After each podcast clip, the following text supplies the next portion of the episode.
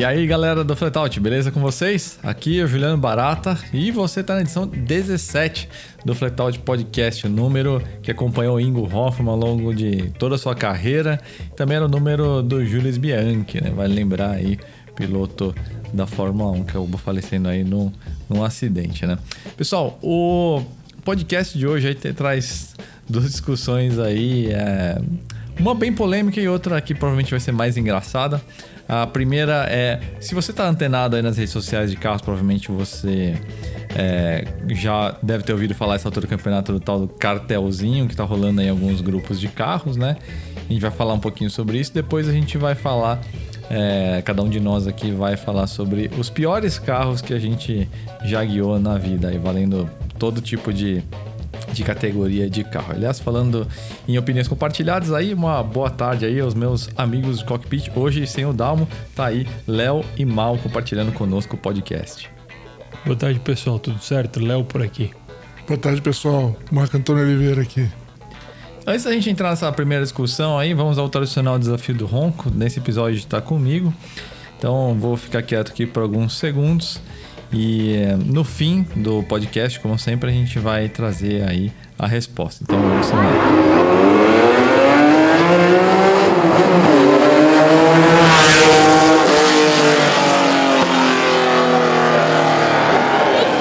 Como sempre, a gente dá uma dica, né? É, para você tentar adivinhar aí. E essa dica é o seguinte: presente de casamento de alguém, alguém famoso aí. Então, é uma dica que praticamente entrega se você está por dentro aí do assunto. Se não, realmente é uma dica bastante inútil, né? Mas vamos lá, gente. Vamos para essa primeira discussão aí, que é em relação ao cartelzinho aí que tá, tá em alta aí nessas, nessas redes sociais aí, né? Vocês devem ter visto aí screenshots, né, de, de pelo menos dois grupos aí, pelo menos os que eu vi eram de dois grupos, né, de, de carros. A gente não sabe exatamente de qual região. É, Originalmente, aliás, a gente tinha até combinado que a gente não ia falar de quais modelos eram, mas acho que precisa dizer porque muita gente não, não vai saber do que a gente está falando, né? Então, é, é, de algum grupo de proprietários de DS3 e um outro de algum é, grupo de proprietários aí de, de BMW Série 1, né? É, em ambas, uma atitude similar de você tentar alavancar artificialmente os valores dos carros de forma combinada.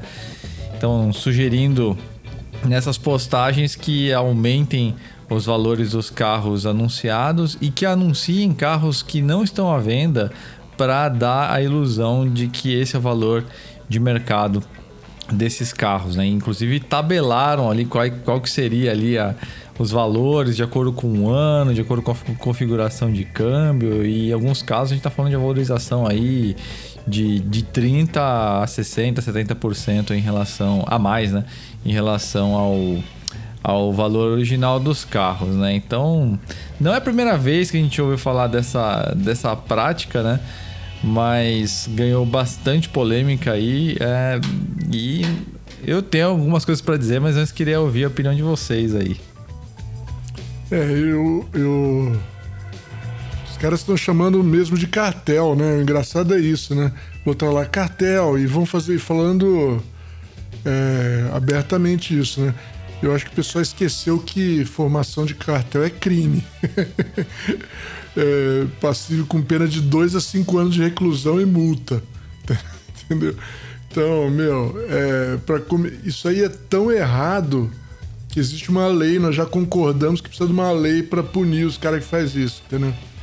E, e o povo não, não, não se liga que, que tipo, você fazer uma prática dessa juntando um monte de gente para poder é, alavancar um ganho seu e de seus comparsas aí é crime, pô. Um crime econômico, né? É, é crime de, de, de contra-ordem econômica. É, é, o nome do crime. E é engraçado, mas que eu não sei que raios que acontece nas redes sociais que as pessoas acham que polícia e, enfim, e o poder público não acompanham as redes sociais, né? Porque é um ali fazendo drift no meio da Avenida Europa, é outro ali, porra, tirando racha, filmando, tipo, ganhei, perdi, mostra a cara e tudo, placa de todo mundo. Aí tem essa agora, os caras falando abertamente de, de, de cartel. cartel, usando o termo por extenso. sabendo de todas as possibilidades de alguém não gostar dessa ideia e tirar um screenshot. E foi isso exatamente que aconteceu nos, nos dois grupos, né? Não tem nenhum eufemismo, né? É cartel mesmo. Exato, nenhuma coisa do tipo, olha, vamos fazer aqui um, sei lá, uma um atitude acordo de cavalheiros. É, um acordo de cavalheiros pela preservação do valor histórico, para preservar os carros. veículos de cair nas mãos erradas. É. né? Não, vamos, vamos fazer um cartel. Não, é fazer um cartel mesmo, meu. E, e- não, e os caras falam assim, é pra, é pra aumentar o valor dos nossos carros. Se a gente se juntar, vai aumentar o valor. Não, e, e teve um grupo lá que eu vi um screenshot que os caras falaram, não, e, e os, e os anúncios que não são do cartel, né, que estão com o preço certo, vamos, vamos Difamar. difamar, lá, vamos botar que é ruim, que é de leilão, que é não sei o que, não sei o que lá. Ou seja, além de fazer o crime, ainda Porra. querem ferrar a vida de quem não tem nada a ver com isso, que tá fora do clube do Bolinha. Cara, isso é de uma pobreza de espírito, cara. E infelizmente é. é- eu não vou dizer que é coisa de brasileiro, porque isso acontece no mundo todo. Não. Mas é um traço cultural bem típico nosso, essa coisa do salve quem puder, né? É, é, é, não vou dizer que é exclusividade nossa, mas infelizmente, estatisticamente, a gente comete A gente é bom muito nisso, né? isso. É, a gente é craque nisso, né? E, e, e tem uma coisa assim de ignorar algumas regras básicas de mercado, né? A gente já viu no passado aí é, alguma, algum tipo de atitude de cartel já rolando em alguns tipos de carros, especialmente aqueles carros que a cotação internacional já estava disparando aqui no Brasil, ainda estava meio lento o negócio, então foi a gente meio que de artificialmente impulsionar, né? Ele- Acelerou, né, na verdade. acelerar, né? É. E, e- e- e até porque esses carros têm cotação internacional, então às vezes são vendidos para fora, não sei o que. Na verdade, não justifica, é uma atitude idiota de qualquer jeito. Só que nesse caso específico de carros com valor de cotação internacional. É, existe, vamos dizer assim, uma coerência no crime, né? Ou seja, no fim das contas, alguém realmente vai pagar isso, né? Seja um estrangeiro ou seja alguém, enfim, com dinheiro e que, bom, essa é uma cotação internacional, então vou pagar. Agora, nesse caso, a gente tá falando de carros que não são colecionáveis, que são simplesmente carros de entusiastas que estão meio em alta justamente porque eles são acessíveis. Ou seja, ao fazer isso, você, você acaba com o mote do produto, né? Da- da- assim, a partir do momento que você resolve inflacionar o valor desses carros em 30%, 50%, abre o leque para um monte de outros carros interessantes, mais novos ou mais antigos ou mais potentes. E aí você perde o argumento do porquê aquele carro é tão legal, uma compra tão interessante, né? Então, trazendo aí a, a frieza do capitalismo, vamos dizer assim, os caras estão tirando no próprio pé, né? É o, Gol- é o Gol de 120 pau, né? Exato. E achar que não, agora eu vou vender o meu a 120 pau. Não, se, o- eu- se o dele eu vale acho que- 120, eu, acho que vou vender negócio- o. Eu acho que esse negócio do, do cartelzinho, ele.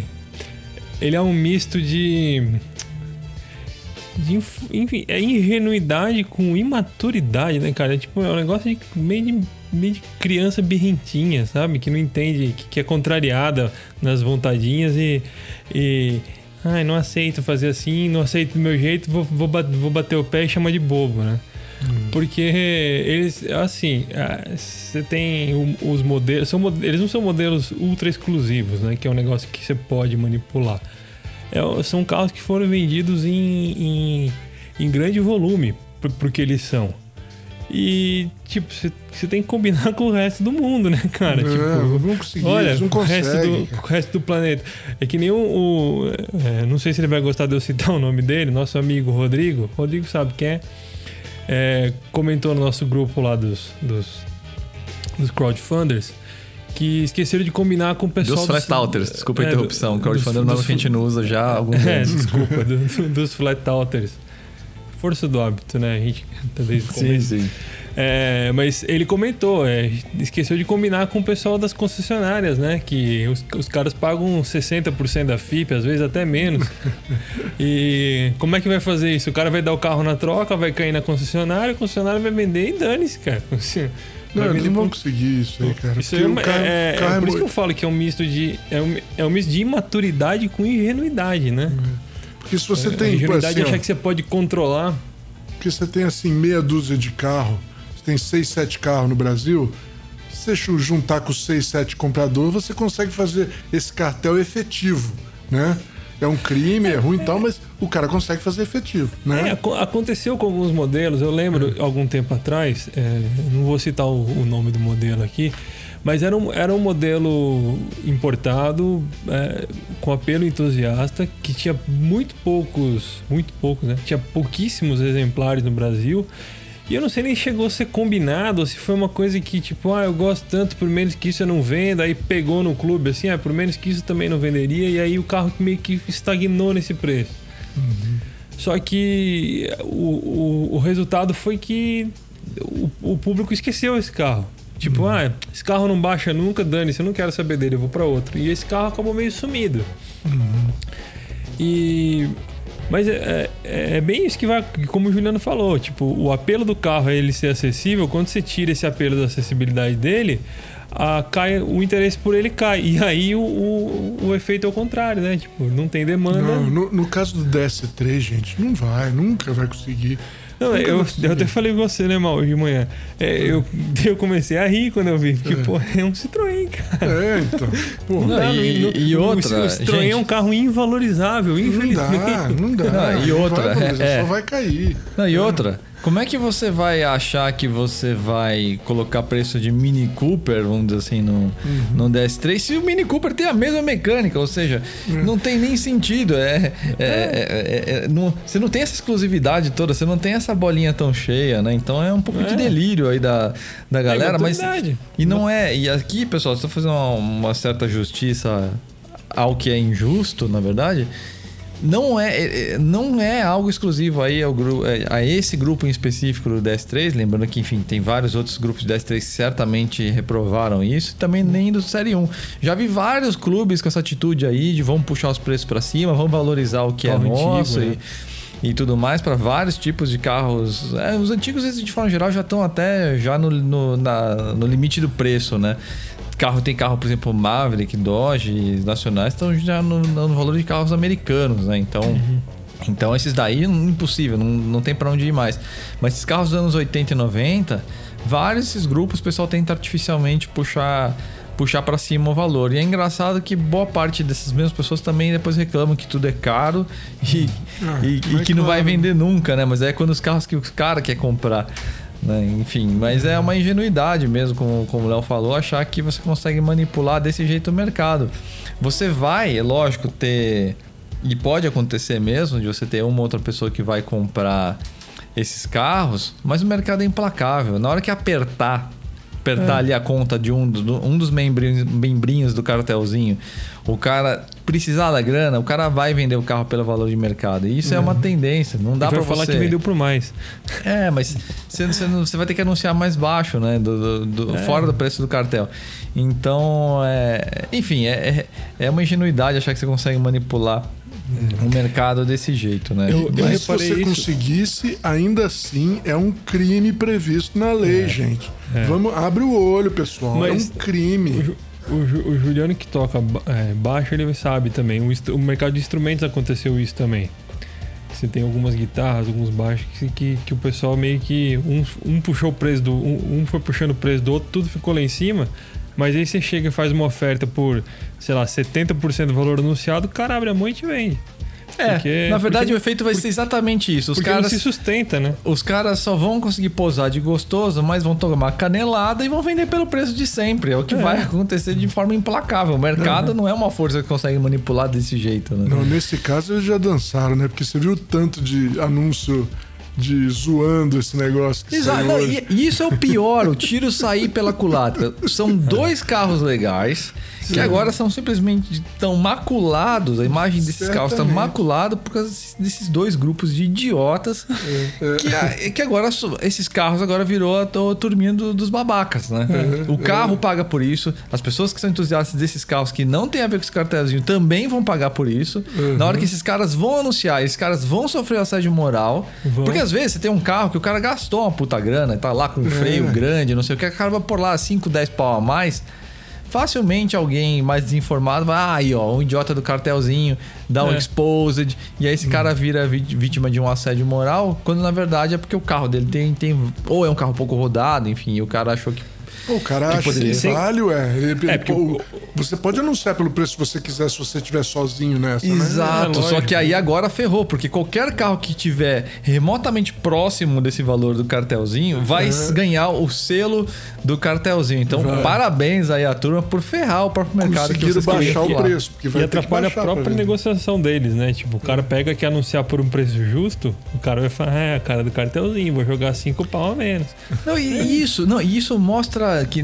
Aí acho que entra até uma coisa que, além de, de ingênuo, os caras são os filhos da puta, né? Ou seja, vamos denegrir os carros que estão no preço certo de gente que não tem nada a ver É, com o que a gente tá É, fazendo. Isso é o pior de tudo. Isso é. Então, Essa- aí entra o lado do moleque que eu falei lá, de moleque. E aí, só que aí, aí é, até uma marmanjo- É uma que tem 20 e poucos anos, 30 anos, que age como se fosse uma menininha de 15. E aí sabe o que acontece? Então significa que se você, o seu cartelzinho representa 15% dos carros e você vai denegrir 85% dos carros do mercado, a conquista que o cara vai conseguir, se ele for efetivo nessa, nessa prática de detonar a imagem do carro, é: cara, os carros são uma bomba, ninguém cuida desse carro, só tem lixo, carro lixo no mercado. É. E se o cara conseguir, ou seja, se o cara for bem sucedido na missão de denegrir tudo que tá fora do cartel, o cara vai ferrar ainda mais a imagem do carro, porque ele vai ter que falar que todos os carros fora da turma do cartel são carros mal cuidados, de forma geral, então todos os DS3 e quase todos os Série 1 vão ser mal cuidados. Então, é um tiro na culatra. É na- nada além de- da, da- da velha burrice. É, e a única coisa que eu acho que vale pontuar aí, eu acho que muita gente fica assustada, né? Fala, meu, ah, porra, vai ser prática comum, enfim. E, e- e seguramente vai ter um ou outro idiota ou um outro grupo de outros carros que vão, vão querer dar uma desperta em cima disso. Mas é aquilo lá, pessoal. Quando você tá com a, com a grana no bolso, você vai comprar o carro, a não ser que você seja um, um tonto mesmo, você vai pesar muito bem as coisas. Então é aí que entra. Por isso que a gente fala que, o- que o mercado é meio implacável. Você vai pesar não só em relação ao valor daquele carro e o que você tem, mas em relação às opções semelhantes que tem ali no. No, no mercado de carros concorrentes, né? Então eu mesmo falei, pô, você tem o Mini da geração anterior, que também era basicamente o mesmo motor, dependendo da versão, inclusive, um motor melhor em relação ao DS3. Tração dianteira também, uma dinâmica melhor que a que o DS3, vale, vale pontuar. Então, O, o THP do, da- do- o, o THP na, na Citroën e na Peugeot não tem uma diferença no comando de válvula em relação ao do BMW? Tem, tem o sistema, dependendo da geração do, do Prince barra THP barra Ele, ele muda. né? Muda, muda assim. Inclusive, acho que presença de, de algum tipo de variador de fase ou de levante. O motor da BMW, na época que foi lançado o 118i, ele já era mais evoluído que o motor do DS3, né? É, Esse é o Vanus que tem esse não. É, então ele já era, já era um motor mais sofisticado, ou seja, o projeto parte da mesma base, mas tem, tem evoluções sim importantes. E aí é isso, pessoal. Acho que é, foi importante isso a gente queria pontuar, é, até para localizar vocês, não só em relação a essa ocorrência que infelizmente só mostra como é fragmentado né, esse meio de entusiastas, né? É, mas também tranquilizar vocês no sentido da efetividade disso aí. Na prática, isso aí é um tiro, não só um tiro na água, isso depois contra o carro. Então, a grande conquista que os caras vão conseguir realmente é, é depreciar esses carros, porque ninguém quer ser dono de um carro que vai ganhar essa, essa estampa de carro de gente idiota, né? Infelizmente, né? Com tantos amigos que a gente tem que são entusiastas desses carros, os bons acabam pagando pelos maus, né? Enfim. É, quem sabe baixa o valor aí, dá pra comprar. A gente tudo compra DS3 aí, porque é baratinho. que ninguém mais quer, porque é do cartel. Eu, não, eu, não, eu não, não tenho medo do, do para-brisa traseiro do Tigra, mas tenho medo daquele vidro lateral do S3. O vidro lateral do DS3 é caro, é isso? Eu acho que deve ser. Eu já vi carro que deu.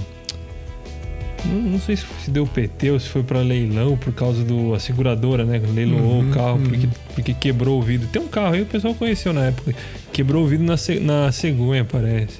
O vidro lateral. É, eu acho que a lanterna da última fase ali, aquele 3D, que é a coisa mais linda, daquilo deve custar um rim também. É, então. Os faróis também da última fase são. Eu, se- são eu sempre falo, quando me perguntam assim, o que, que você acha do DS3? Eu, eu acho que você poderia cogitar um 208 GT, que usa tudo do 208 e tem o mesmo motor. Né? É, não, a dinâmica do DS3 é mais legal. que a 208. É. O, o- o GT é um carro mole, né? Um carro que não tem, Sim. Não tem a mesma tocada mesmo. né? É, eu Mas- falo de brincadeira, né? Por causa do, Eu tenho, tenho um pouco de medo desses itens exclusivos do S3. Ah, sim, é uma opção mais viável para quem quer, quer a pegada mais ou menos ali, sem a mesma dinâmica. Eu, eu, eu, não sei, o DS3 eu, eu, eu- é um carro muito legal, mas sei lá, eu não, não fiquei muito animado com ele não, quando eu dirigi, não, não achei nada de. É, então, o DS3 pra mim é o problema é a plataforma. Aquela plataforma não foi feita pra isso e ao contrário do RS, as limitações não deixaram o molho tão legal na tocada. O carro tem um puta motor legal, tem câmbio interessante, manobra smart e tal. Mas a dinâmica do carro realmente não. Então, se você acompanhar aí no meio de track days e tudo mais, os DS3 pra virar, os carros têm que ter uma potência grande. E aí é o grande trunfo do carro, o motor, né? É, Mas a tocada do carro realmente não é. A ergonomia dele também é, é- é esquisita. Mas eu acho um carro bonito, mas, mas eu tenho outras preferências aí é, no, no cardápio, com ou sem cartel. Mas é o tal tem- negócio, né? É o que eu sempre falo, né? A gente tá falando de preço, assim. Tudo depende. Se, você, se o cara falar 15 pau no DS2, ah, eu quero, entendeu? É tudo uma questão de preço. Ah, sim, não, gente. É tudo uma questão de preço. Se baixar bastante, a gente passa a gostar diferente. né? Exato, mas pra salgar realmente tem que, tem que valer, né? Mas vamos pra próxima aí. Ô, Mal, antes, eu queria até que você puxasse o assunto da próxima, da próxima discussão, né? do- dos piores carros, mas antes, traz aí a- as duas matérias de destaque suas aí da semana aí no, no Flatout. Tá legal. Essa semana, as duas que eu vou indicar pra vocês aqui, a primeira é uma que nasceu no podcast passado, né? Que é o erro do Honda NSX, né? É, deu uma discussão desgraçada lá esse. esse, esse eu, eu- perdi até conta dos comentários, parei de olhar, porque tinha muito comentário lá. O pessoal. é, mas assim, eu passo o olho por cima, assim, acho que meio a meio estão concordando e meio discordando de mim lá. Então, tá tudo bem, tá, tá dentro do esperado. E, mas, enfim, é, é que eu falei que eu não gostava do Honda NSX e do, e do Singer 911, né? No podcast passado. E, e aí ninguém entendeu, eu não me expliquei direito, acho que no podcast, porque eu me lembrei dos dois no meio da conversa, praticamente. Né? O Singer até foi no começo, mas o NSX depois, né? E então eu peguei, elaborei um pouquinho mais lá. Não é me explicando, mas contando o porquê, né? Porque não é um negócio fácil de explicar. Mas vocês vão gostar lá. Dá uma olhada lá que vocês vão gostar. Ou não. Ou não. vão gostar da explicação. Depois se concordar ou não é outro assunto. Não, mas tá, tá, um- tá, tá bem pontuado. Eu não concordo, mas, mas os então. argumentos são sólidos. É, então. E o outro é o, o DKV Candango, Volkswagen Iltis e a origem do Audi 4. É uma historinha relativamente pequena, mas que eu gosto muito. E eu go- eh, são dois carros que o Volkswagen Iltis, na verdade, derivado do Candango, do DKV Candango, e os dois têm um- uma. é, o Iltis, na verdade, né, tem, tem uma, um- uma influência forte na criação do Audi 4. E eu conto essa história nessa, nessa matéria aí, ficou bem legal também. Né? E dito isso, vamos lá então. A nossa pauta, a segunda pauta de hoje é, uma, é aquela bem assim. Já que nós falamos já de falamos de carro que, que a gente gosta e ninguém gosta, carro que, que a gente não gosta e todo mundo gosta. Agora a gente vai ser mais claro mesmo, né? Vamos falar o pior carro que você já dirigiu. Esse aqui é outro confessionário, né, pessoal? Não pode ficar com dedos de falar aí, né? É... Esse é, Mas eu fácil. não vou começar dessa vez. De novo. Não vai começar. Então começa você, Juliano, porque eu, eu, eu como tô. Fala aí que depois eu vou falar o meu.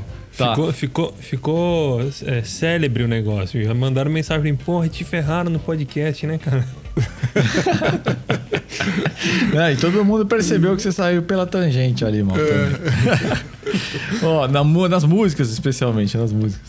Mas vamos lá. é, eu tenho cinco aqui, mas vou, vou começar com um, tá?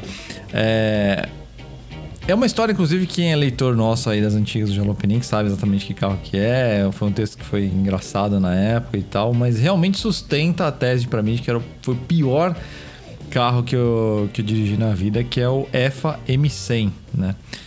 Uma micro operação de, de importação bem no começo da chegada dos carros chineses, né? Então, quando chegou, né, o FM6 era aquela coisa assim, meio espaçonave. Falei, e aí, qual que é a desses caras aí, né? E é um carro que a quatro rodas, trabalhava quatro rodas na época, né? Era assistente de fotografia lá do Marco De Bar e tal. Então esse foi um carro que infelizmente tive que conviver muito, muito, porque era o carro que a gente mais usava para ir para Limeira, lá para pista de testes, é, para fotografar outros carros, especialmente lançamentos com embargo, que chegavam de, de caminhão plataforma, essas coisas. E a gente usava ele muito porque ninguém da redação queria andar com esse carro. E é, era comum ali na, compartilhar os carros ali com o pessoal da, das outras revistas masculinas, né? Era, era o nome do setor ali do andar. É, mas ninguém queria pegar o EFA. Na verdade era essa, ninguém queria ganhar, dirigir aquela porcaria, né? Por que e, será? Cara, a experiência na verdade já começa na hora que você abre a porta, você tenta fechar a porta do carro, né? Sabe quando você, você, meio que restaura um carro, você compra aquela borracha paralela e você, você precisa bater 15 vezes a porta até fechar? O EFA já começava assim, já começava assim. E quando você conseguia fechar a porta, fazia aquele eco de um mili dentro, né? E a, ergonomia era até difícil de, de, de, explicar qual que foi o cara que os caras usaram de referência para para projetar aquela ergonomia, porque parecia que estava Olha, é tudo perto, assim, é o, é o painel e os, os, pedais tudo junto ali. É uma versão piorada da posição italiana de dirigir. Volante torto, o pior banco, com certeza, que eu já, já experimentei. Uma, uma relação muito esquisita entre o ponto H e a altura que seus braços ficam e os pedais ficam. O câmbio um defeito que, inclusive, o Agility um pouco também, que é outro carro que está na lista, mas depois eu falo. É, você tinha que prestar muita atenção no movimento do seu ombro, porque ficava longe. Então você ia botar, sei lá, quinta marcha, você esticava o braço, e a alavanca era curtinha ali, era um pintinho de bebê ali, a alavanca tinha que ir até ali embaixo pra você conseguir pegar a porra do câmbio. Mas. E tudo isso falando do carro parado, porque os problemas na hora começam com o carro começando a andar. Aí é que. Você, aí... você, nem, você nem ligou o carro É, então, tudo isso. Ligou o carro já tem uma lista. tudo isso aconteceu enquanto você estava parado no estacionamento, entendeu? Então era um prólogo já da. da é uma tragédia, Da né? tragédia, cara. E, assim, a sensação de, de, qualidade percebida ali é inexistente, né? Então, assim, é, assim qualquer, é, né? qualidade percebida é não, não tem uma nota, né? E, e você tem um carro que eles conseguiram alongar o cobertor da engenharia, mas ao contrário. Então você tem um carro que bate extremamente seco com as menores imperfeições do solo, mas ao mesmo tempo eu nunca vi uma rolagem de carroceria tão acentuada. Então o carro todo ao contrário. Então, então assim, o carro consegue ser ruim para absorver o piso irregular e também ruim para fazer curva. A suspensão parece que não funciona, parece que não Parece amortecedor velho. Quando você tem um carro com amortecedor velho que ele não consegue controlar nada, então você anda numa rua ruim, a suspensão não há complacência com o solo, então a roda fica dançando solta ali com, com o piso, era mais ou menos isso. E aí tinha coisas mais agravantes que a gente foi descobrindo com o tempo, né? Então, além do carro não frear nada e tudo mais, é, o carro ele tinha buchas muito moles que fletiam demais. Então qualquer curva, na verdade, cada pneu estava dizendo, estava com um ângulo de cambagem ali. Então era uma torre de Babel, né? Cada pneu estava falando uma língua ali, né? Ou um derivado do cantonês ali, enfim. Então era um carro muito ruim. E aí a cereja do bolo foi o episódio que, que, que eu passei com, com esse carro. Seguramente a maior velocidade registrada com EFA na, de longa foi comigo. Eu estava sozinho indo para pra, pra Limeira, né? É, não lembro porque eu tava indo sozinho, não sei se o Bari tava indo em outro carro, enfim, tava sozinho. E eu tava indo de pé cravado, já sabia onde, onde todos os radares ficavam e eu queria que aquele pesadelo terminasse logo, né? O tava que... de pé cravado a 98 por hora. É, então, o que. A, ir de pé cravado rapidamente se, se, se mostrou ser um erro de julgamento terrível, né? Porque eu nunca vi, assim, a gente tinha uma descida bem longa ali na Bandeirantes e uma subida meio aguda, mas relativamente curta, né? Então o carro ia morrer, perder muita velocidade ali, né? E, e aí ele tinha uma característica que me incomodava muito, EFA. Qualquer vento lateral da rodovia, quem é jogador de Kombi já sabe o que, que é isso, né? Qualquer vento lateral o carro balança muito, né? E, e o EFA era a mesma coisa. Mas lembra que eu falei, as buchas de submissão desse carro são feitas de geleia. Então, qualquer ângulo que você der ali na carroceria, cada pneu tá indo para um lado fazendo uma coisa. E ângulo, entenda, não só necessariamente ângulo de cambagem, mas de convergência também. Ou seja, o carro virava sozinho também, né? E aí eu descobri isso da pior maneira possível, que nesse episódio que eu tava acelerando fundo para para pegar essa subidinha curta, eu devo ter chegado a uns 140, 150, por aí, enfim. A sensação era do nitro do Velozes Furiosos, né? Porque o barulho de aerodinâmica, as vibrações ali, parecia que tava a 500 km por hora, né? Um protótipo de Le Mans ali em 1970. E tinha um caminhão na faixa imediatamente à direita, um caminhão baú desses grandes, né? E e aí eu passei, ele tava muito devagar na subida, ele tava uns 60, 70, ele tá muito carregado. E eu passei com muita velocidade lá, os seus 140 do lado dele. E aí que eu descobri um fenômeno aerodinâmico incrível, porque geralmente o caminhão quando passa é que te desloca você, mas a aerodinâmica do EFA era tão ruim que o meu deslocamento aerodinâmico passando pelo lado do caminhão me jogou para fora da estrada. Eu nunca vi um carro fazer isso na minha vida. E aí tem a ver, provavelmente, com essa flexão de suspensão, de bucha, enfim. Você caiu fora da estrada, Juliano? Eu pus duas rodas para fora. Nossa. A 130 por hora num carro com suspensão de geleia. Na verdade, assim, eu não eu lembro muito dos barulhos. E, e, quando você cai fora da estrada numa cidade dessa, você tá falando de uns 5 dedos, acho que mais até de desnível, né? Em relação ao lado de uhum. fora. Então é muito fácil você capotar o carro. Eu enfim, capotei um carro assim. É muito, muito fácil mesmo. E foi um milagre divino ali eu ter conseguido controlar o carro. E aí o que acontece? Eu puxei o carro de volta, o carro começou a dançar, o caminhão atrás, enfim. Aquela cagada toda que, meu. E eu lembro dos barulhos, eu nem lembro o que eu fiz no volante, mas uma mistura de sorte, mais sorte e habilidade, eu, eu terminei vivo com, com o carro, né?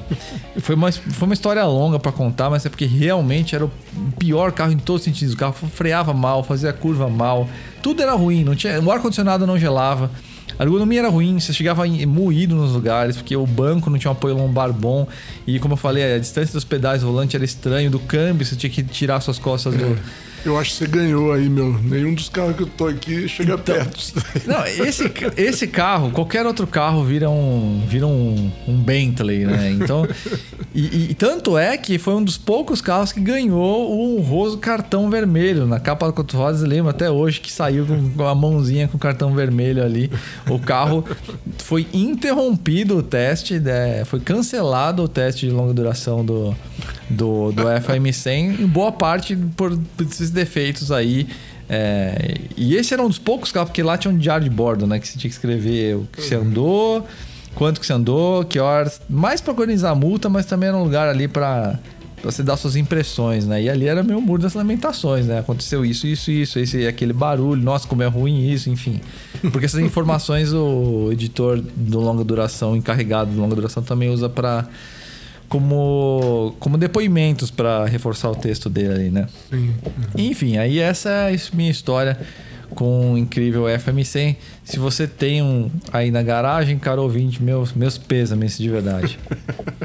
Se você acha que o maré é uma bomba, você não conhece você então não conhece, a. Não. Você não conhece a.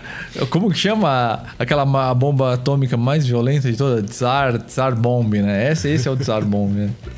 Ó, deixa eu falar então, já que o Léo não quer, quer, vai ficar por último agora. Vou, vou ficar por último, vou me resguardar. Ó, são dois carros muito parecidos. São os, os que, eu, que eu. São os piores carros que eu tive o desprazer de conduzir, né? É, ainda, era, ainda eram carros, pelo menos, que você põe a gasolina no tanque em cinco minutinhos e voltava a andar mais 300 quilômetros. Então, tem coisa muito pior que pode vir pela frente aí, mas enfim. É, o, os dois carros parecidos. O primeiro, a história é a seguinte: em, em 1996, é, meu avô tinha falecido e tinha a casa dele, a gente vendeu a casa dele lá em, é, lá em Caieiras, né? E parte do pagamento veio na forma de uma Blazer 2.2 1996. Né? Por coincidência, meu pai tinha acabado de comprar um sítio de Fora, a gente morava no Rio de Janeiro, e meu pai tinha comprado esse sítio no Rio de Fora com ideia de aposentar ali o que aconteceu mais para frente, né? É, Juiz de Fora, para quem não sabe, é, é umas duas horas do Rio de Janeiro, assim, duas, duas um pouquinho mais às vezes. Né? Mas enfim, e aí ele falou, pô, né, uma Blazer 2.0 para ir pro sítio, né? Sou sitiante e tal, agora, pá, vai ser uma boa, né? Meu, aquilo ali, meio que o Juliano falou, né? Antigamente a gente tinha escolher se o carro confortável fazer a curva, né?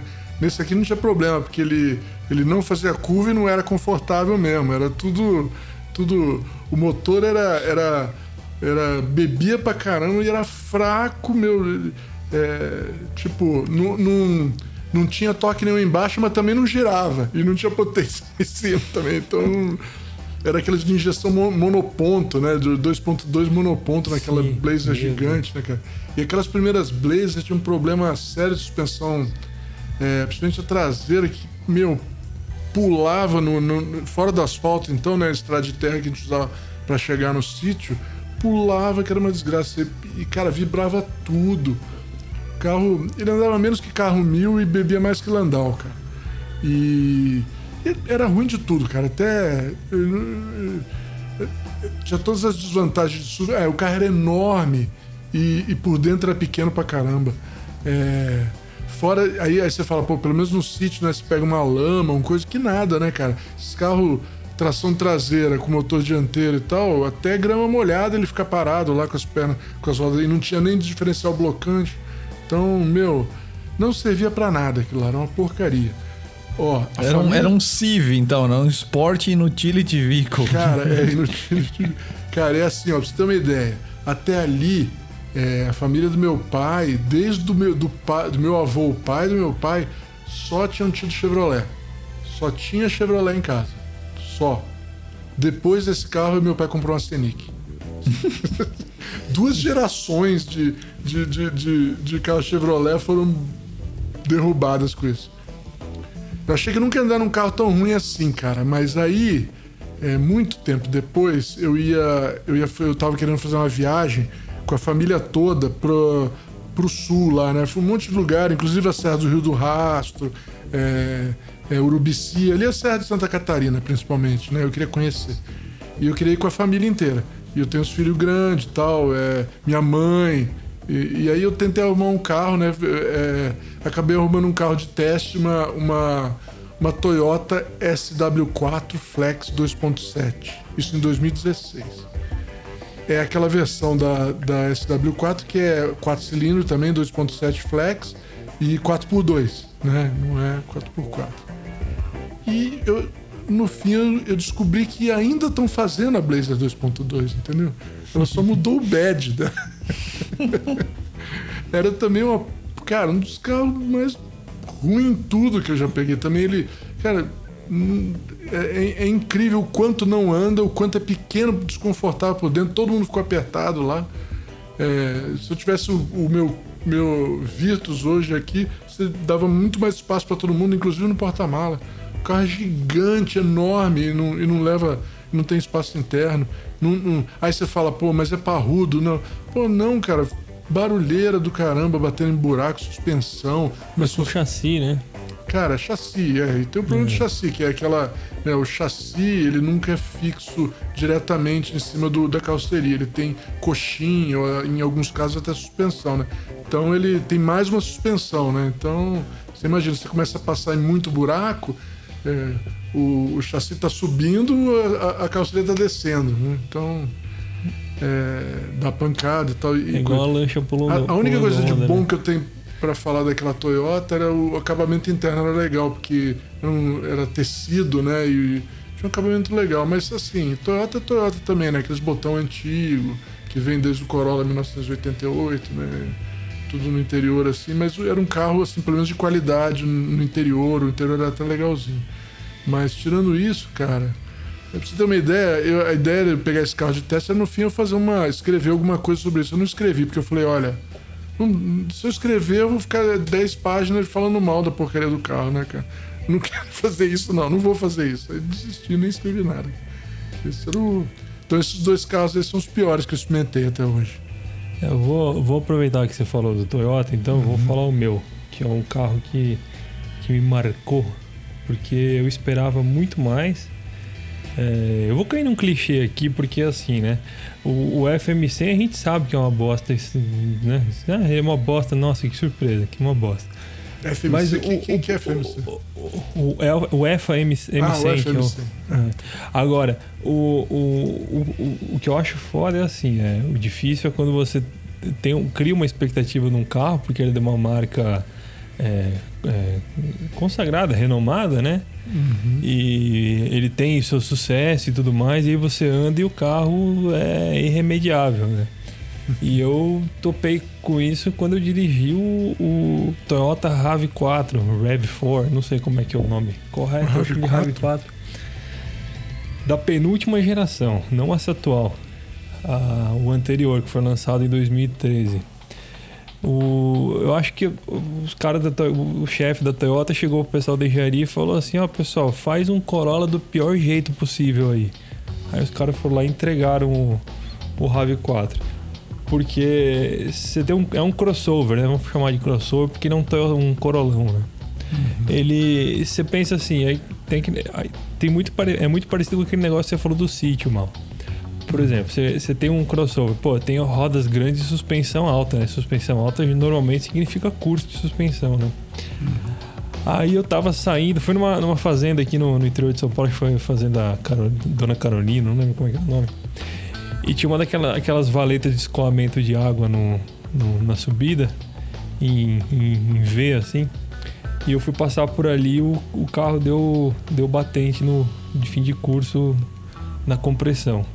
O carro comprimiu tanto que deu batente num lugar que, sei lá, meu foco não daria. Aí eu já achei, porra, esquisito, né, cara? Aí o carro, ele é, ele tem um visual, um design que não não tem razão de ser, não tem, tipo, parece que ah, faz um carro aí. Aí o cara pegou, desenhou qualquer coisa, entregou.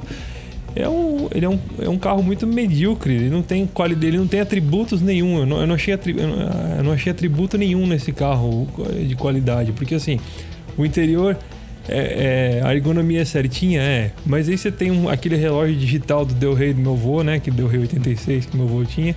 Aquele reloginho preto com a letra. com, com os, os algarismos iluminados Ciano. em verde.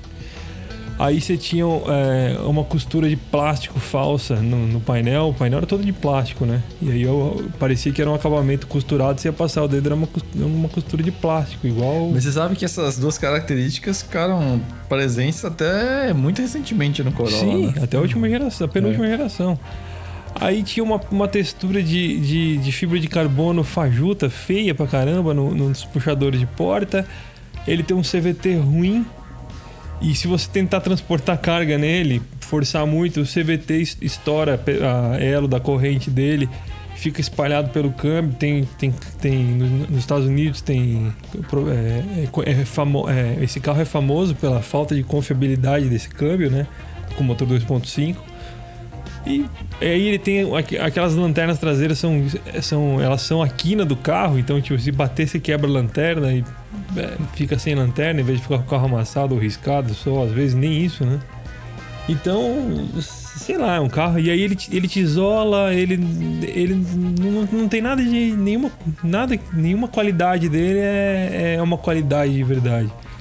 Tipo, ele não é ele, ele não é isolado por ele não é isolado confortável, entendeu? Ele não ele- ele te isola de tudo que você tem, ele não tem comunicatividade com o que está acontecendo ali fora, mas aí também não, ele não te protege nos buracos, porque a suspensão dele dá fim de curso, é, o pneu é alto, mas eh, a- a- o apontamento do carro fica meio bobo, o câmbio é ruim, então eu, eu considero. E o pior de tudo é que ele é mais caro que um Corolla, ele era caro, ele ainda é caro.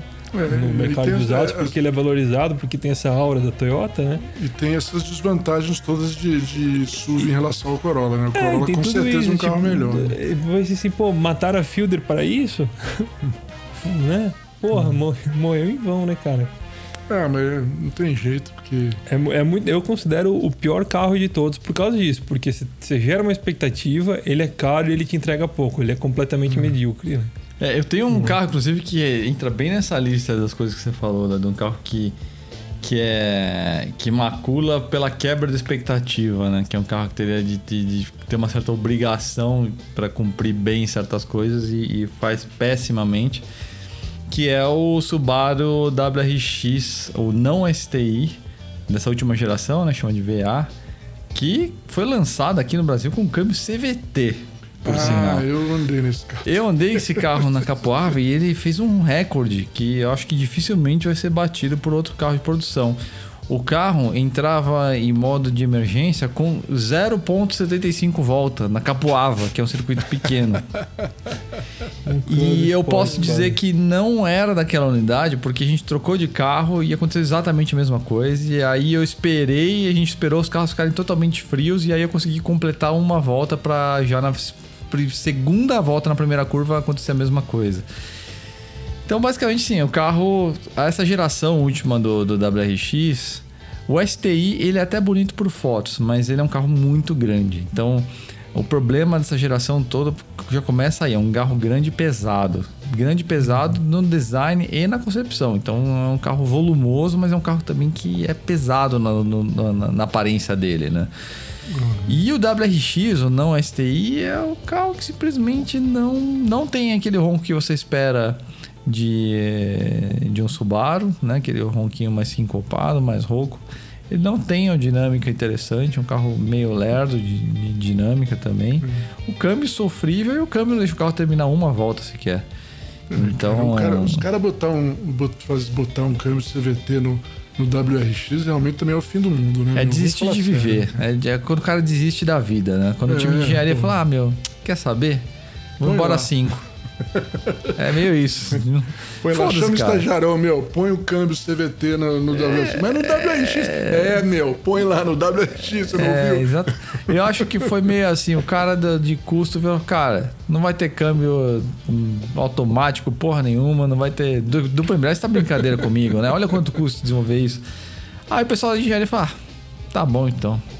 Deu, deu 10 para 5, vamos para casa. E aí foi isso. O carro ele, ele não, não transmite paixão alguma, né? Então. Uhum. E é um carro que, que, que, que a gente chegou com muita expectativa no evento, né? Então. E mesmo o STI, na verdade, ele não. Ele já estava, é, como se diz, é, incoerente com, com o tempo dele em termos de performance. É um carro que tinha que performar melhor para a época que ele foi lançado. Então, mesmo o STI bem mais interessante que o, que o da RX também não, não impressionou. E, é, e aí tem dois. Bom, tem um carro aqui que, que é, é, Na verdade, não é um, Eu não quero ser injusto com o pior carro que eu guiei. Mas o ponto 1.4 2008, 2009, a gente pegou lá no longa duração 4 horas, também era uma situação meio parecida com o EFA, como o carro que ninguém queria dirigir. Porque era um carro muito mal dimensionado de motor e câmbio. Tava tudo errado ali. Eu não lembro se era um câmbio longo e um motor sem. O carro não tinha força, o carro andava menos que qualquer outro mil da época. Então, acho que tinha 86 cavalos o carro, então ele já era fraco, mas era uma potência em alta só. E acho que o câmbio era longo, porque o motor era antigo, então jeito de fazer beber menos. Mas o resultado do carro bebia pra caramba e não dava nada. E, e, e era um carro que ninguém queria pegar pra, pra estrada, né? Mas, e aliás, foi uma época também que a Quatro Rodas estava com raiva da redação, porque na mesma época tinha o Agile, né? o, é a sua capivara, né? Puta, o Agile é, é, era, era outro carro que acabava com o meu humor também, porque o mal vai ficar magoado, hein? Não, não vou, não. Não, é um carro ruim, é um carro ruim. E era um carro pretencioso, né? É, ele, eu, eu lembro que uma coisa que era interessante era custo-benefício dele. Mas também, né? Os caras tiraram até o subquadro ali, o subchassi do carro, né? Então, mas era um carro assim, ruim de guiar. Ele tinha um, um problema de ergonomia também, como, como eu falei do EFA, né? Era um carro meio estranho. E, mas eu, ele tinha uma coisa que me irritava e que quase causou um acidente comigo duas vezes. Que ele tinha algum defeito de fabricação ah, no sistema de freio, não sei se no hidrovácuo, no cilindro mestre, qualquer coisa ali, que aleatoriamente, cara, o pedal de freio, ele você pisava, ele ficava duro e não dava carga nas pinças. Então é como se o carro tivesse morrido é, e você tentar, tentar parar um carro que você acabou de desligar. Era mais ou menos isso a sensação. E só que você podia fazer a força que você quisesse, que o carro não ia desacelerar do mesmo jeito. E eu saí da, da pista duas vezes, uma vez indo para um evento na, na GM, inclusive coincidência, uhum. é, numa saidinha de estrada o... Eu lembro que o Bari até deu uma bronca em mim achando que tava fazendo graça, mas não era. Tipo, eu tava freando e o carro não freava. Hum. E ele, entra aqui, aqui, aqui. Eu falei, cara, eu tô freando. E aí a gente foi reto na, na entrada e o carro foi enfim, desceu na terra ali, bateu o fundo do carro e tal. Mas muito bem poderia ter sido um acidente mais feio, né? Mas foi só um incidente. E o carro teve esse defeito até o fim, cara. Aleatoriamente, de vez em quando, o carro resolvia que não ia frear hoje, naquela curva. Você bateu o fundo do carro É, na terra? eu- É, eles precisavam fazer um cárter mais alto, não, sem dúvida. A culpa, não. Piadas internas à parte, não. não... Eu, eu, eu, eu- infelizmente eu participei desse projeto. Eu, tenho, eu podia ficar umas, umas cinco horas falando das coisas esquisitas. Mas uma delas, uma delas que eu vou te falar que é engraçada é que o, o, o, o Agile, ele era, é, quando, era o último carro que existe que a embreagem não é hidráulica. Ele já era, quando foi lançado, assim, já era uma aberração. Tanto que, como já era tudo eletrônico interligado, né? Você precisava que a central soubesse, né, quando está acionada a, a, a, embreagem. E não existia modo de fazer isso pronto. Tivemos que inventar um jeito lá de fazer isso, porque é, não existia no mercado, né? Sensor, nem nada, porque não tinha mais ninguém, nem K, nem Ford K tinha, tinha embreagem por cabo, sem, sem, sem atuador hidráulico, né? É, tem um monte de coisa, cara, esse- nesse caso esquisito. Você não vê o painel, como é que é? Ele, é- na verdade, ele é um Celta de dois andares, né? É isso, Ele, exatamente. ele, ele é a base é do Celta e aí botaram um andar pra cima lá. E aí subiram tudo, né? Então se você pega, se você tirar tudo, você vê a, a carroceria dele limpa, você vê um Celta e de repente tem um naco reto pra cima de, sei lá, sei lá, é, uns 30 centímetros assim. O carro, Por isso que era muito difícil de manipular o câmbio desse carro também. Sim. A alavanca ficou lá no térreo, né? Era muito esquisito. Ele tinha um monte de coisa. E você É. não viu como é que o painel também era curto? Sim. O painel era curto, tentando ficar moderno, mas ele era no esquema antigo, né? Que é curtinho, não, não é muito profundo. Porque o vidro também não vai lá pra frente, né? Porque é, era Que tudo amarrado no, no Celta, né? E é um Celta de dois andares, não pode ficar bom, né, cara? É, não, eu lembro que era isso. A gente brincava que quando você entrava no Agile, ele começava a tocar música de cravos, né? Que era um carro meio medieval, assim. É. E, O- e- e ele tinha um problema, mas assim, onde errou mesmo, onde. Tudo isso dá pra, dá pra se contornar um pouco se fizer o carro bem, né? Mas não conseguiram fazer bem para o interior, que eu, eu trabalhei no interior, né? No banco, painel de instrumentos, eh, painel de porta e tal. É, os, os objetivos de preço, cara, era assim, o carro nasceu caro. Ah, vamos fazer um carro chique. Aí os desenhos de tudo eram relativamente é, rebuscados, né, do interior. É, o o banco dele tinha algum, algum trabalho. O banco não Você era ruim. um. Hã? O banco não era todo ruim, não. Não, não, o, o, o, o acabamento do banco, o É. tecido do banco, o Sim, desenho sim. do banco, isso era um pouco, era um pouquinho mais sofisticado. Onde a gente Por quê? Porque o banco era do 4300 já antigo, então precisava fazer ele parecer novo, entendeu? Entendi. Então botaram tudo, tudo tecido, quiseram fazer ele parecer moderno no tecido no desenho dele, mudando as espumas lá, né? E, e cara, tinha um monte de coisa. Mas o pior dele que eu acho, assim, tinha umas coisas que eu, eu não perdoo nesse carro. Primeiro, aerodinâmica, cara. É, não falaram muito na época isso, mas a aerodinâmica é uma das. Cara, eu acho que tinha mais de 0,50 de, CD. Nossa. Não tinha, Ele não, tinha chegava. vaz- eu, não você tinha não- eu do- tentei, do- porque eu, eu viajei muito com esse carro a trabalho e tal, né? Eu tentei pra. Cara, acima de, sei lá, 150 por hora, acaba, morreu. Nave- Você pega um O carro Celta, navega. É, Não tem escoamento do, tra- do, do cofre. ele, ele dá um, eh, encontra uma parede. A aerodinâmica era muito ruim e tinha esse negócio da embreagem hidráulica. E, e acho que basicamente. Ah, lembro também ah, ah, as barras estabilizadoras dianteira, cara. Acho que era. Não lembro a medida, mas era um negócio tipo 35 milímetros de diâmetro, sabe? Era um negócio absurdo. Assim, que não, ninguém tinha também uma barra tão grossa. Pra também segurar ele. Mas ele não era tão ruim de curva por causa disso. Ele é um cara até acertado. O pessoal faz bem acerto de suspensão na GM. Não são ruins, não. Mas Sabe- assim. Mas o carro era uma. Era uma- E sabe um carro que tem. Você falou na que época. concordar. Na época não tinha embreagem de cabo, né? Ah, mas depois que o Agile saiu de linha, o Etios veio com embreagem por cabo, né? Ah, o Etios tem?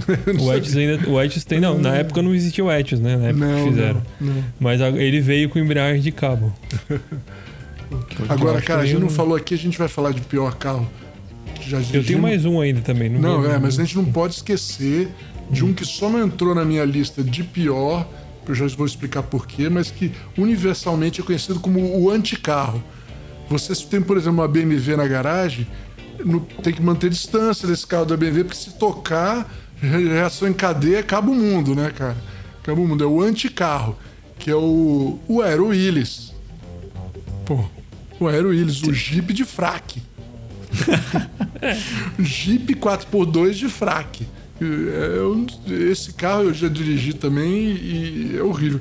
Eu só não botei ele nele no pior porque ele tem um- uma coisa que eu adoro, que é um fetiche meu, que é o câmbio na coluna. E o dele é bem legal, de- era gostoso de passar marcha e tal. Mas nessa época tinha muito carro meio engodo, né? Tinha o Cinca também com- aquele M-Sul Sim, também, que também era ruim de dó, cara. que Nossa. falava, falava muito e andava nada, né? Não, o, o- o Cinca, o Cinca ele, ele com aquele motor, é, é, o primeiro motor, o Cinca é um motor Ford V8 60. É um Ford Flathead, né? Flathead cabeça chata, pequeno, feito para Europa, né? É. E, e- e é um motor antiquíssimo, é da década de 30, cara. E, assim, feito por francês, né? Não, vamos lá, vai, clichê do caralho. Não é assim, tá bom, mas, mas assim, né? Tem todo clichê, tem um fundinho de, né, de verdade. E- Senão, senão não era clichê, né? é, Pô, mas então, quando você falou anticarro, achei que você falou do Prius. Não, cara, o, o, o Aero Willis é um anticarro, cara. O, o Prius. Mas ele tem seu charme, vai. Não, o Prius, É, eu não, assim, tenho, eu não tenho nada tão contra Não o Aero. É. Ele é medíocre, mas ele não. não tenho conta. É, pra- é coisa da época, né? Um É pra andar na cidade, pra é andar um na carro cidade do é seu bom. tempo. Não, pra andar na cidade é ótimo. Pra andar na cidade é ótimo. Agora, fora disso, não. O. Tanto que não valorizou esse carro, né, também. Ele, ele chegou ali no seu preço de... de- Mas, cara, de- a Aero Willis é de dar dó também, cara. Você, você É, não, o Aero ele é meio, reje- é, é meio re- reject, né? Ele não pega preço, inclusive. né? É, Não, e, ele, muito isso ele. tudo isso que eu falei da, da Blazer, da, da Toyota lá, da, da Blazer SW4, que é o mesmo carro, só que modernizado, o, o- tem tudo isso, é chassi separado, mas mal feita a junção dos dois. A suspensão tudo esquisita. O carro, o é ruim demais. O motor, cara, aquele motor F-Head. O F-Head, cara, é o, é o motor que consegue é, fazer tudo de pior que tem no válvula lateral com tudo de pior que tem no válvula na cabeça, sabe? E nenhuma das, das, das vantagens de um dos dois. É, e ainda usaram no, no Aero Willis, no, no Maverick ainda esse motor. Ah, é, É. que falava que bebia que nem o Bebi 8 não e andava, andava Oito deu e 4. andava igual o pior que o 4. É. E qual que é o seu, Léo? Você mais um aí. O outro aí que eu tenho pra falar é um que é a prova de que o câmbio estraga o carro, cara. Que é o, o Mart 1.6 com câmbio CVT. Ah, mas câmbio CVT estraga Esse, carro. esse carro. Não, sabe o que, que foi? O problema, o que, me, o que me pegou nesse carro foi assim: a, a Nissan.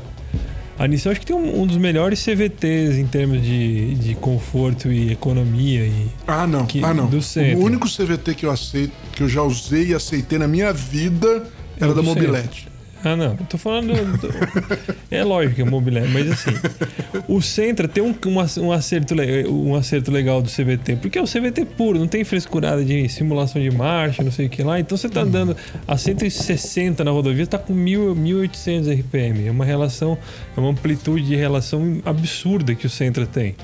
Então se você consegue fazer, sei lá, 17 por litro com o Sentra 2.0 andando a 140 por hora. É uma coisa tipo, para quem, para um motorista que não procura entusiasmo, e quer conforto, quer economia, puta, é o câmbio perfeito. E a Nissan, é, ela tem essa tradição dos CVTs aí no, no Brasil, e ela anunciou o, o, o, o Mart com o CVT. Tipo assim, porra, agora tem aquele CV, baita CVT do Sentra vai estar no Mart, né? Só que, é, porra, é o que eu falo, um câmbio com conversor de torque precisa de torque, né? Então, o motor 1.6 não cola com o câmbio, ou você pisa e gasta, ou você não pisa e não anda. Economiza, mas também não anda. E o tanque dele, eu acho que tem 40, e, 40 litros, eu acho. É um tanque super pequeno. E eu me meti a família inteira e fui pra, pra dividir Biúna pra Taubaté com ele. Aí eu tava lá na Ayrton Senna, passei, tinha passado, eu acho que aquele grau novo que tem lá não, tá, não tava pronto ainda. Tava mais ou menos naquele. Eu tinha passado ele, não lembro se já tinha. Aí eu olhei assim, ah, tem, tem duas barrinhas de, de combustível, eu consigo chegar. Aí eu dei uma pisadinha ali, tem um trecho mais plano, dei uma pisadinha ali. Aí o, o computador de bordo começou a piscar, avisando que eu tinha 17 km de autonomia. Aí eu pensei, pô, tô ferrado, o posto fica. Eu tô, eu tô em São José dos Campos, o posto fica em Taubaté, são 40 km, eu tenho 17 km, o que, que eu vou fazer, né? Aí tive que tirar o pé, não andei pro, pro carro economizar, e pra se esticar, pra aumentar o, o, a autonomia do carro e tal. Mas eh, por causa disso eu não, não gosto desse carro. Eu acho que ele, o câmbio dele não serve para ele, o tanque dele é pequeno para pegar a estrada. Você não é um carro que na cidade ele bebe porque você fica muito tempo parado, então no, o, o, CVT que é o atrativo da cidade, né, pro, pro carro para você usar na cidade, então o carro não, não, é um carro que não tem razão de ser, é um carro e, e aliás. O câmbio, o câmbio, estragou ele, porque o Centro 1.6 anda bem. Juntando aí o seu comentário na notícia, o Marte acabou de ser aposentado, né? Aparentemente sem, sem substituto aí na, na Nissan, né? É. Então é um carro que. Ele foi mais interessante no mercado, né? Mas ele envelheceu demais. Eu lembro quando ele chegou no mercado, é, chegou num momento até interessante, né? Acho, acho que chegou um pouquinho antes ali da era HB20, né? Que dominou o mercado ali, mas ele teve uma época que era, que ele era novidade, né? Numa época que você acho, tinha. Acho que quando veio o facelift dele que ele ficou legal. É, mas eu digo o primeiro mesmo, porque né, quando ele foi lançado, já nem lembro mais exatamente quando, foi em 2011, não lembro é, exatamente. Por aí, 10 ou 11. Né? Ele, é, o mercado brasileiro tava bem cansado, cara, assim, é, era só facelift de coisa velha. Tanto que ele uhum. tinha aquele, aquela campanha, né, do eu sou um carro novo, eu sou um carro novo, né, aquela brincadeira. A Nissan era bem arrojada nas campanhas daquela época. Que era isso mesmo, né? Porque o Marte era um, um dos poucos carros novos, um novo modelo, uma nova geração, mas ali no caso um novo modelo, no, no mercado que estava recheado de marasmo, né? Era uma fase, inclusive, que a Volkswagen estava bem cansada, né? Ele chegou em 2010, foi o ano que a gente começou o Jalopnik. É, perfeito. Então, é, naquela época, dos primeiros anos, era um carro realmente bem interessante, mas é, é aquela coisa, né? Estratégia BRICS demais, né? Que a Nissan toma para o Brasil. É. E, é, e, o carro envelheceu, né? E a gente está falando de 10 anos na mesma geração. Não dá, né? Então, o carro tinha que ter mudado muito mesmo há 4 anos atrás, né? É. Então, é, nesses últimos 4 anos, está falando de uma sobrevida, né? Não, não de uma renovação, né? Mas, enfim, agora, agora ele se foi, né? Mas é um carro... E sabe que o carro tá interessante de guiar, é, né? É uma, então, uma pipoquinha o, o, o manual, né? É... Eu nunca andei de marcha. O, o ponto 6 manual legal. Ah, e o, o, o CVT, ele também tem um problema. Ele vem com roda 16, eu acho. É grande demais para esse carro, a roda. Não só por causa de conforto, mas é, é grande. A, a, muda a frenagem do carro. Roda grande de né? carro pequeno não é bom.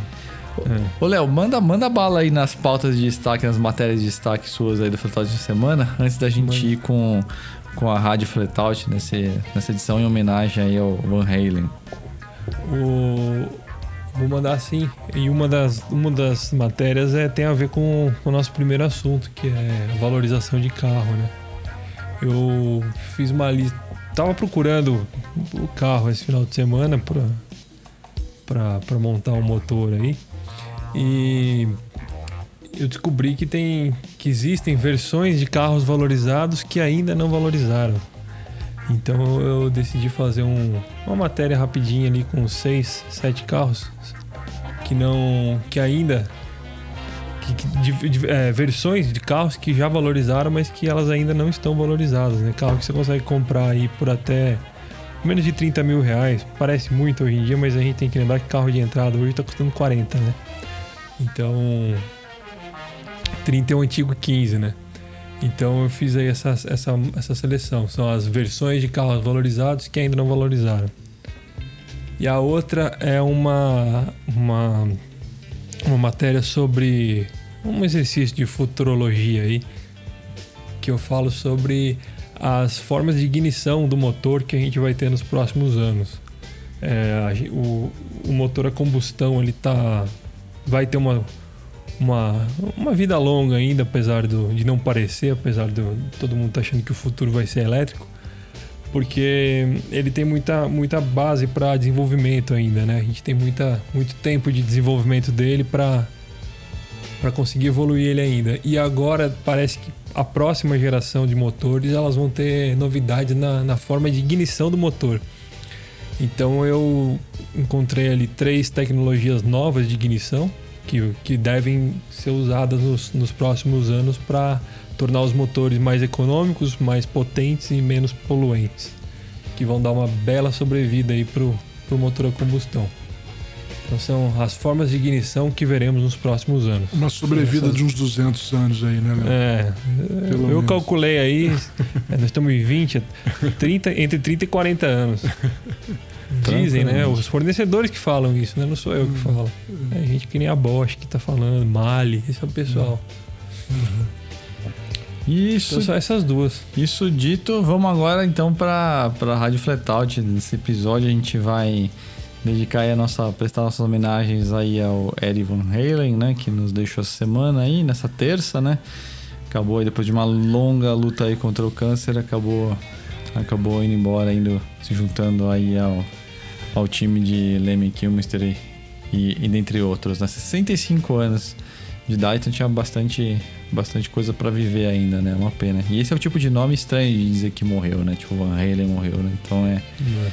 foi uma, uma notícia que chocou bastante aí todo mundo, né? Todo, acho que todo entusiasta tem naturalmente uma certa conexão com o rock, né? Então, então foi, foi bem esquisito. Vocês sabiam, vocês sabiam que ele estava doente?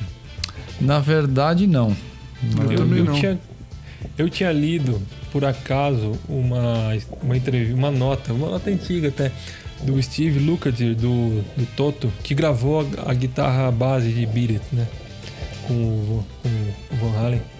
E ele, ele é amigo do, era amigo do Van Halen, né? E ele falou que. E essa notícia dizia que alguém no Van Halen estava lidando com problemas de saúde. Ele não ia falar mais sobre isso, mas é, eu acho que foi algo que não. Ao contrário, por exemplo, do câncer do Mustaine, né? Que acho que foi o Dave Mustaine do Megadeth, que enfim, todo mundo ficou sabendo que é da comunidade rock. A do Van Halen, por algum motivo, foi bem discreto, assim. Não, foi. Não, acho que por, talvez até por opção dele, né? Posso até estar tá sendo ignorante aqui, de repente, um negócio que só é, não chegou na gente, mas. Não, acho que não, porque eu, eu acho que era alguma coisa que tava. Tinha muitos rumores, né? Mas parece que ele teve um problema sério de metástase, então talvez tenham descoberto tarde demais e ele optou por. Talvez tenha sido isso, porque a notícia era de dezembro de 2019. Ah, então é, foi rápido, né? Pode ter sido isso, entendeu? E então as nossas músicas desse episódio aqui vão ser em homenagem ao Van Halen. Aliás, o Léo comentou aí do guitarrista do Toto, né? O Steve Lukather. E a, a música que eu escolhi justamente para fazer essa homenagem é o Beat It. Beat It do Michael Jackson, do álbum Thriller de 83. É uma coisa engraçada, porque muita gente não sabe que, que aquele solo é do, do Van Halen e tem um motivo para isso, né? Porque ele não tem nenhuma conexão com a música que não seja a própria música. Então você não encontra o crédito no álbum, ele não aparece no clipe. Inclusive ele fez esse, esse trabalho de graça, né? Então é, foi, foi uma coisa assim que não é todo mundo, vamos dizer assim, que, que sabe, exceto, lógico que tem uma conexão maior aí com rock e tudo mais, né? E aí tem essa coisa aí, né, do, do, do Michael Jackson fazendo uma música de rock, né? Então o, o próprio Van Halen achou estranho e tudo mais, e, mas no fim é, o Michael Jackson e seus talentos todos, né? E o riff também do, do, do Steve Lukather, acho que é a grande assinatura da música, né? Solos à parte, é aquele solo é. faz a música, né? A, a base, né? E aí uma coisa engraçada é que o solo dele foi totalmente improvisado, né? Então não, não, não houve uma audição anterior, olha, a música é essa daqui, manda ali um, um roll ali da, da fita de gravação pra você ir estudando e tal. Não, foi basicamente um valendo quase isso, né? e aí ele ouviu algumas vezes a música, né? E aí o René trabalhou de forma muito rápida em cima, em cima da música. Não só, e aí que a parte interessante, né? Ele não só inseriu os solos, né, a pedido dele, mas ele também pediu para refazer alguns arranjos, deslocar alguns pedaços, encurtar outros, enfim, os próprios arranjos mudaram um pouco, né? E é, lógico, todo mundo, todos os produtores ali, né, é, obedeceram de pronto ali as requisições dele. E aí chegou o Michael Jackson aí no meio dessa, dessa coisa toda aí, né? E aí o Purple Van Halen tava meio assim, preocupado com o que ia ser a reação do, do Michael Jackson, né? Então ele avisou ali antes do, do de rolar audição, falou, olha, eu mudei aqui, uns, não foi só o solo que eu fiz, aliás tem duas passagens, mas eu também mudei o miolo da música aqui e tudo mais.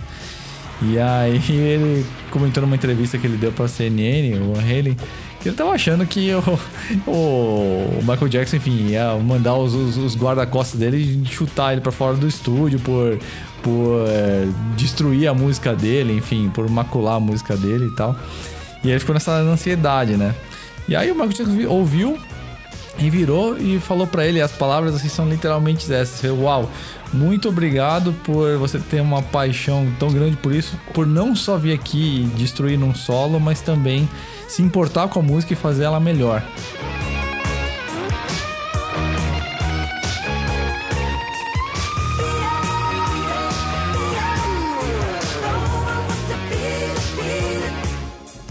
E aí foi o que foi, né? Então, tem muitas dessas coisas aí, né? Tem, tem o, o, o Michael Jackson na parte artística dele, né? Independente de opiniões sobre a vida pessoal dele ele era um cara realmente extremamente sensível, né? E, e, e, e pouco desprovido de. pouco provido de, de egocentrismo no cria, processo criativo, né? Então, quem quer conhecer um pouco mais da, da, história do Michael Jackson, nessa parte, vamos dizer assim, mais artística dele mesmo, vale a pena acompanhar. Uh, tanto no Instagram, mas mesmo em entrevistas de forma geral, o baterista dele, que é o Sugarfoot, que é um baita no baterista que já tocou com praticamente os maiores nomes da, da música no mundo. E ele tem muita história, porque acompanhou a carreira inteira do Michael Jackson, desde o comecinho. Então é, é, é, uma coisa muito interessante. Então, essa daí, me alonguei demais aí na sugestão, mas enfim, é a Beat It do Van Halen. Do Michael Jackson. Né? Do Michael Jackson é, com solo de Van Halen. Ah, aliás, vocês, vocês falam Van Halen, eu falo Van Halen, né? Eu falo, tô falando ao contrário. Pode falar Van Halen, cara. Eu, eu eu, a, minha, a minha música é um. um é, eu gosto muito dos hits do, do Van Halen. E, mas e eu tentei escolher uma coisa menos óbvia do que Jump, né? Então eu vou com a Running with the Devil, que é o, o segundo single do, do Van Halen, ainda dos anos 70, né? 1978 para ser mais exato, do primeiro disco dele. E eu sempre gostei dessa música, porque eu, eu conheci ela pela trilha sonora do Detroit Rock City, que eu tinha acho que 14, 15 anos quando saiu. É uma, uma trilha sonora bem legal, né? tem versões novas de, de, clássicos do rock, tem versões antigas. O filme é divertido para quando, quando você tem 15 anos de idade.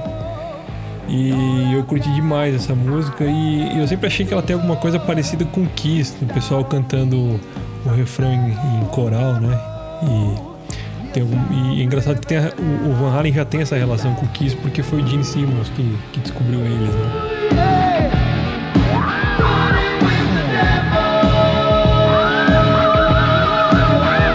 Então, e ela também, aliás, tem uma, ela tem uma coincidência ali com com Panama do, do, do disco 84, 1984, que ela também tem tem os carros do pessoal na, na música ela começa com uma buzina, meio que imitando um trem, um caminhão em movimento, e essa, essas, essa buzina são todas as buzinas dos carros dos, dos membros da banda, gravada e desacelerada na fita no começo e depois é, re, é, reacelerada para velocidade normal, né?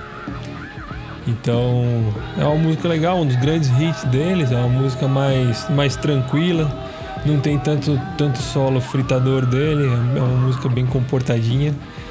E é isso. Running with the Devil do Van Halen. Bom, pessoal, é a, a, minha música. Eu vou, eu vou dizer que para mim foi difícil pra caramba escolher uma música, porque quando eu, eu tinha 15 anos, lá nos anos 80, para mim Van Halen era tudo, cara. Eu ficava desenhando no caderninho da escola o logotipo do Van Halen o dia inteiro ali, sabe? Era, eu era, 51, 50. Eu era doido, eu era doido por, pelo, pelo Van Halen. Mas o Panamá, Panamá mesmo, eu ia escolher Panamá, mas a gente já falou num, num desses episódios passados sobre Panamá. Essa música já foi indicada. É, acabei escolhendo Hot for Teacher, que é, é uma música bem característica da banda, assim, bem da época que eu acho mais legal deles aí, né, dos anos 80. E, e E tem uma curiosidade aí desse, desse, dessa, dessa música, que o vídeo dela, além de ter. é gravado numa escola, numa high school americana, né? Na Califórnia. E eu fiquei sabendo depois, recentemente, que, é, é que o David Freiburger, que é, pra quem não conhece, é o cara que faz o Roadkill, que é. Ele, ele foi editor da, da revista Hot Rod. Ele, na verdade, ele fez o renascimento da Hot Rod nos anos 2000, né? Que ele criou aquele slogan Where It All Began, né? Que é, foi a primeira revista de Hot Rod americana e tal. É um cara sensacional. É, é, eu gosto muito dele. E ele tava. Eu vi um, um, post dele no Instagram que ele tava falando que foi que aquele. Esse vídeo foi gravado na escola dele, né? Na escola dele, que ele estudava na Califórnia, lá esqueci o nome da cidade, mas era. É, quando ele estudava lá, que eles viram, os caras tiraram eles lá, né? e entrou a equipe de gravação do Van Halen lá para fazer o coisa. Então tem essa ligação também aí, né? No finalzinho do, do, do, vídeo também tem um Hot Rod amarelo que eles vão embora. É uma música bem emblemática aí da, da banda, né?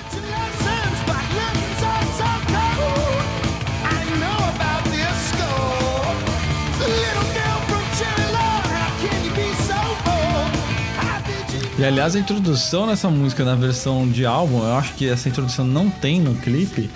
É essa bateria muito louca aí que soa que exatamente é. como um V8 fuçadão com comandão e tudo mais, né? Que é espetacular. Até é. hoje eu não sei se a música, a trilha começa mesmo com ronco de V8 e, e aí a, a batera ela é sincronizada perfeitamente ou se rolou uma afinação extremamente grave ali dos tons e do bumbo e o cara conseguiu fazer uma mágica ali, porque é, é perfeito. Né? Soa exatamente como com o Hot Rod mesmo. Né? É verdade. É muito legal. E é, bom, pessoal, vamos então vamos pro desafio do Ronco agora. Feitas homenagens aí ao querido Van Halen ou Van Halen, vamos aí para a resposta do desafio do Ronco. Vocês têm mais uma chance aí para tentar adivinhar aí. Lembrando que a dica é presente de casamento. Então ouçam aí mais uma vez.